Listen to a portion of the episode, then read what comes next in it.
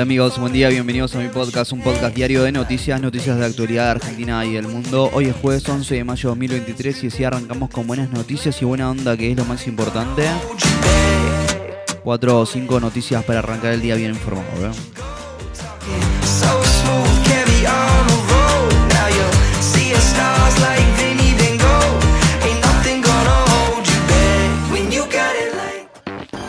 Anunció un aumento del 20.92% para las jubilaciones y pensiones a partir de junio. Juan Mansur y Sergio Uñac mantendrán sus candidaturas en Tucumán y San Juan respectivamente.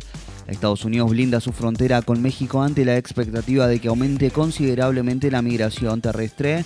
Estas y otras noticias importantes de las últimas horas. Arranquemos.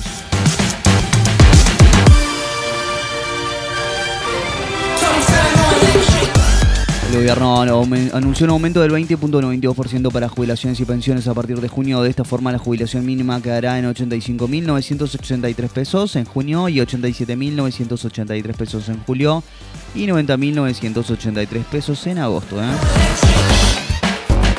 Juan Mansur y Sergio Uñac mantendrán sus candidaturas en Tucumán y San Juan respectivamente. Ni el actual gobernador tucumano ni el gobernador de la provincia Cuyana bajarán sus candidaturas hasta que quede firme la posición de que la Corte Suprema expuso en la cautelar con la cual suspendió los comicios, algo que se especula que podría pasar en las próximas tres semanas. ¿eh? Hoy Mansur enviará su respuesta a los jueces del máximo tribunal, mientras que Uñac lo hará el lunes.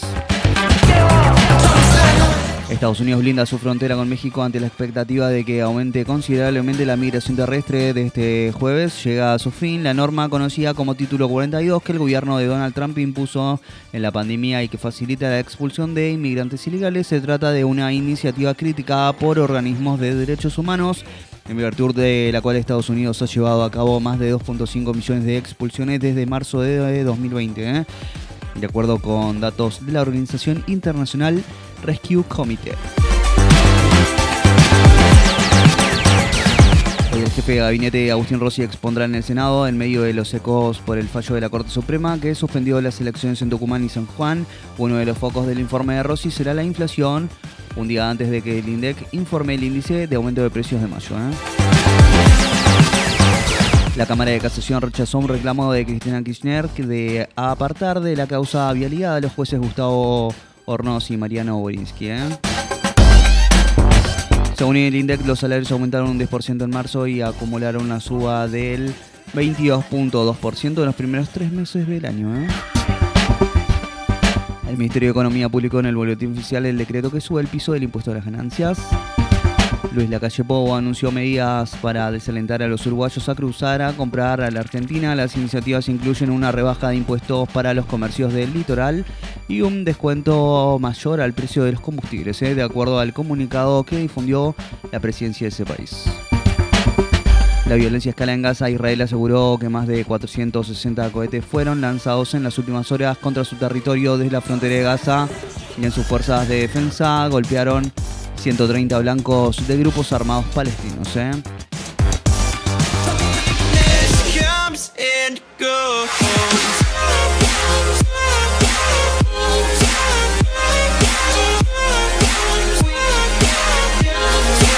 Y bueno amigos, si llegaste hasta acá te lo agradezco mucho. No olvides suscribirte, darle al follow y compartir. Te espero mañana con más y más noticias y buena onda que es lo más importante. Chau chau.